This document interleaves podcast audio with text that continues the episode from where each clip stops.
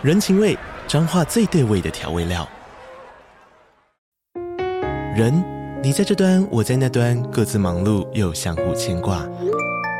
情，街角的吵杂声传递温暖与思念。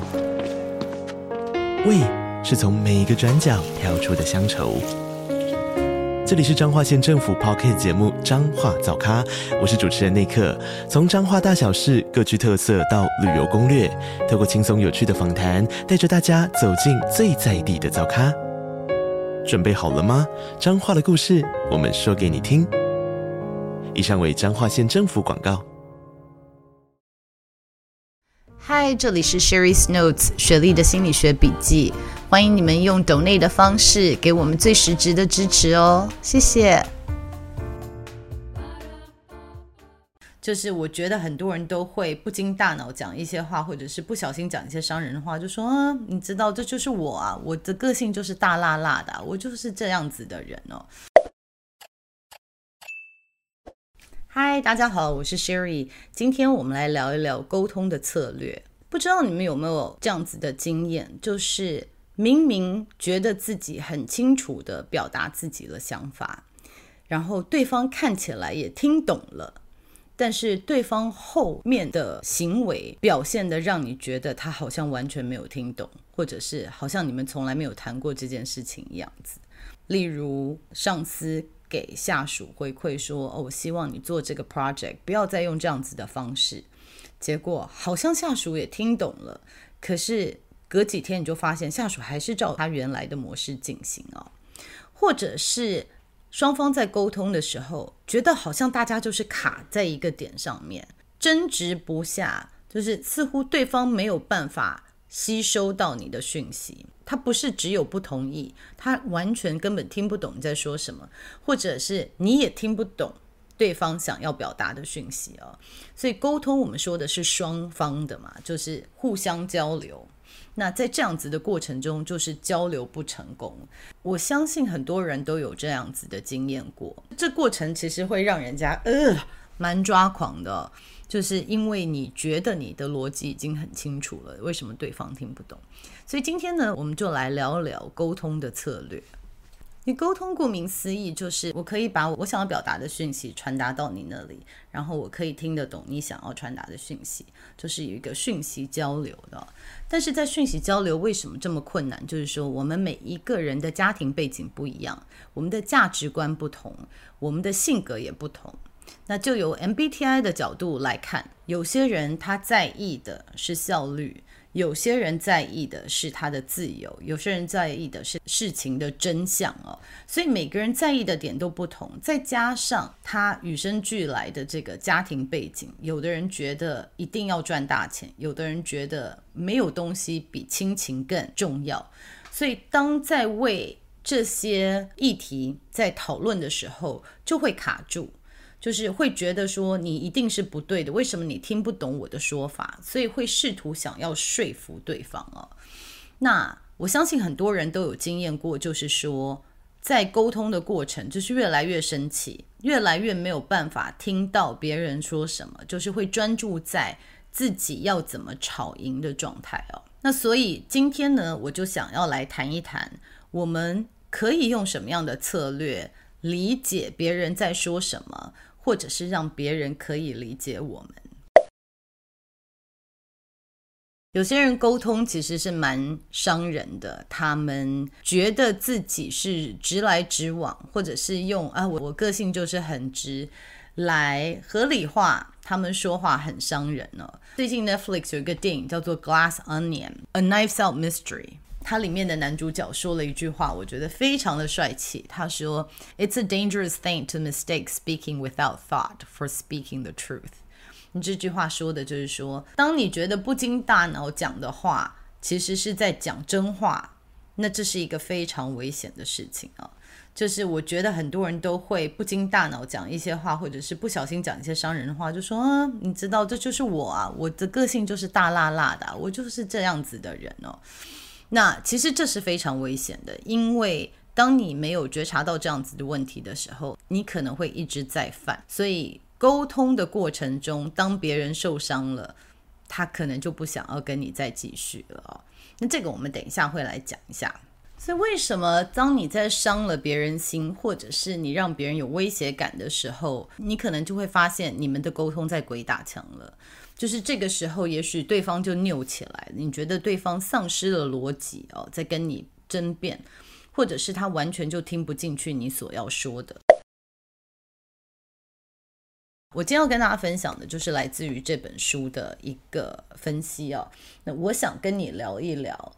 那这本书呢，它是 Therese Houston 写的，他是一个认知的心理师，然后他也是沟通的专家哦。那他这里面有很多东西，其实我之前都有多多少少有提过了，也是其中一个呢，就叫做 SCARF 模型哦。SCARF 模型在说什么呢？SCARF 模型就在说人与人在沟通的过程中。当有人觉得他被威胁了，这个时候他的认知功能就会开始变得不够有弹性，他就会开始锁住了。也就是说，当一个人他有威胁感的时候，他有感受到被威胁的时候，他其实没有办法很有效的沟通。那所谓的 SCARF 模型是什么呢？S 就是 status，就是当一个人的地位他觉得被威胁的时候，他可能没有办法。好好的沟通，那 C 就是 certainty，也是确定性，就是对未来走向的了解度哦。A 是自主性，就是 autonomy。那 autonomy 就是当一个人的自由，他觉得被你限制住了。比如说你在沟通的时候，你跟他讲说，你不可以做这个，你不可以做那个，你因为怎么样不可以。那其实一跟人说他不可以做什么，你其实就是威胁到他的自由了。当你很明确的威胁到他的自由的时候，他也开始没有办法很理性的跟你沟通。那再来是 R，就是 relatedness 啊，relatedness 就是与他人的连接相处是不是有安全感？你是不是让他感受到你是站在他这一边的？还是你是站在一个批判者？你是站在一个老板的角度？你是站在一个我是挑你毛病的角度来跟你说这件事情？还是我跟你说这件事情是站在你的角度？我是你的盟友，我是为了你好跟你沟通啊。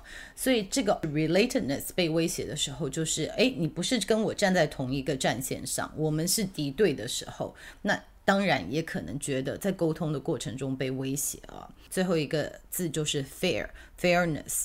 Fairness 就是公平，就是我们在沟通的时候，我们是不是有被公平的对待哦？比如说我们在讲家庭里面就好了，老大、老二、老三。那如果他们三个人觉得这个都是公平的，就是我没有偏袒哪一方，他们会比较容易听得进去。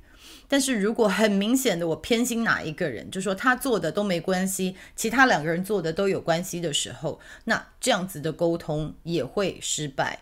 因为其他两位觉得公平性被威胁了，所以我觉得在这个书里面，就是我们要提醒，我们常常在沟通的时候，觉得我说的是对的，因为我的价值观是对的，或者是因为我的经验，因为我知道的比较多，当然也许是事实，所以我是对的，你必须要听我的。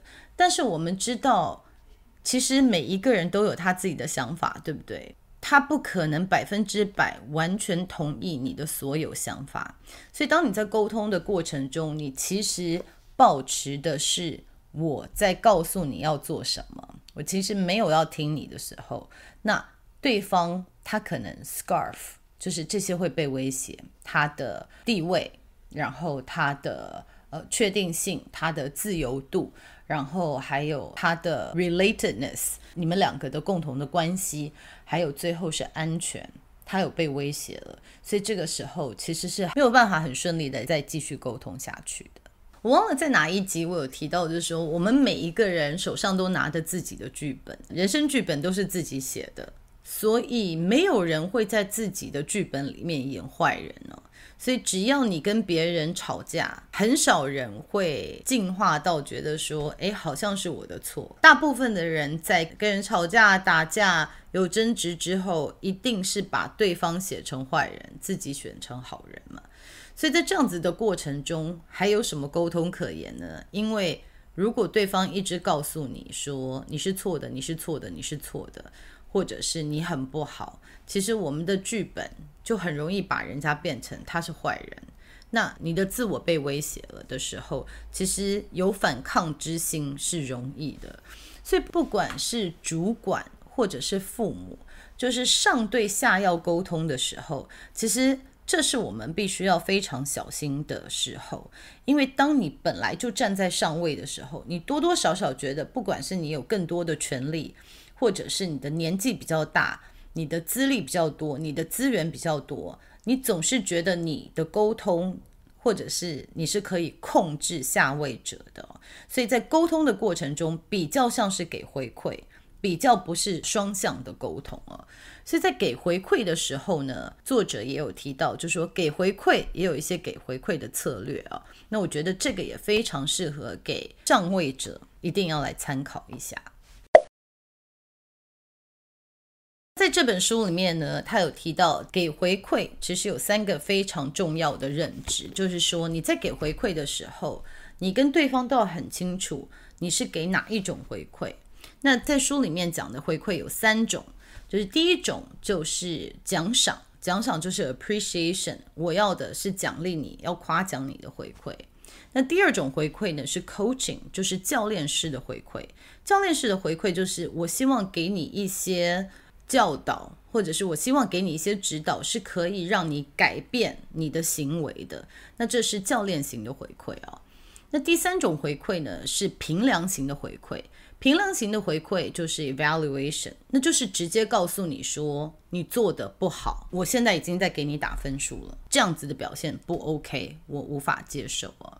所以其实我们可以看到，就是说我自己在家里，我就有发现说，我在跟我小孩讨论事情的时候，有的时候鸡同鸭讲是卡在于我们不太晓得对方希望。我们给什么样子的回馈，或者说我们没有很清楚的定位，我们现在的沟通走的是奖赏的路线，还是指导的路线，还是评量的路线啊？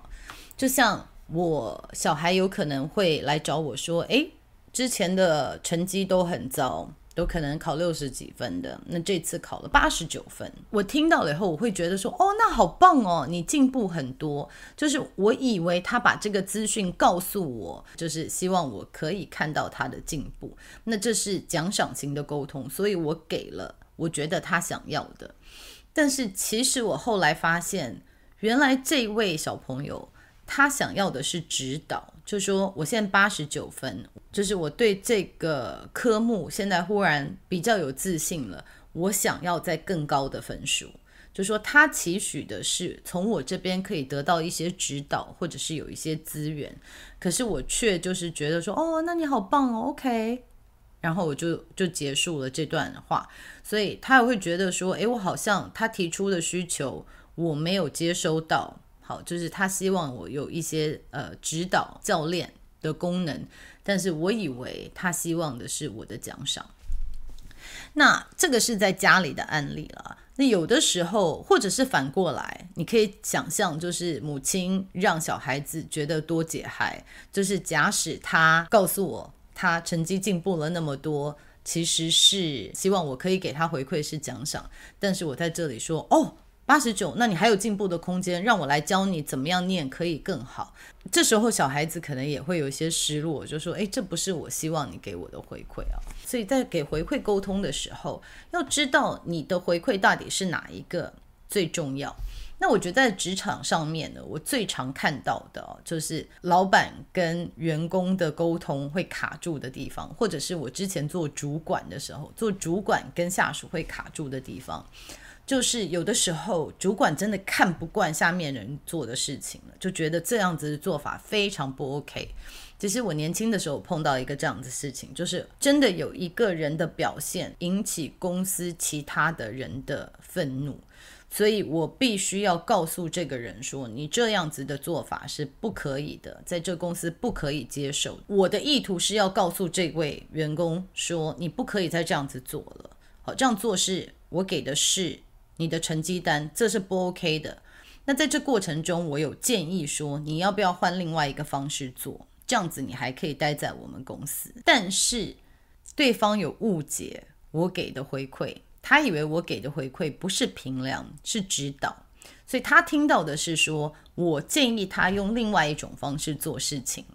那他就很客气地告诉我说，他觉得另外一个方式没有效，他还是要照他原本的方式来做事情。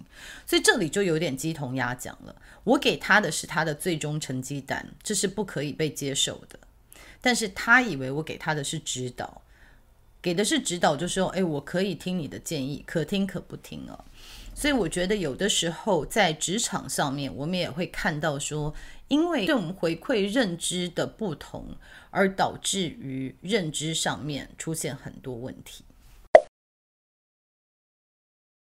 那有什么样子的沟通策略呢？我之前一直有讲到，我的教授说，involvement leads to commitment，就是说要让别人有参与感，大家对于结果才觉得大家都愿意为这个结果负责。所以我觉得在沟通上面也是这样子。所谓的沟通，就是你要能够倾听，倾听对方要什么。然后我觉得最重要的，我们常常会误解，每个人都有一样的价值观，每个人都有一样的应该。比如说，每个人应该都希望要完成学业，每一个人应该都要把事业放第一，每一个人应该要把家庭放第一。不管你是有什么样的价值观，你一定觉得你的价值观是对的，要不然你不会一直抓着这些价值观。所以我觉得在沟通的时候，第一步必须要先厘清对方对于成功的图像是否跟你一样。如果对于一个 TJ 来说，有效率的做事情，我去跟一个 FP 的人讲说，所以你应该这样这样这样做。你看，你应该都这些资源。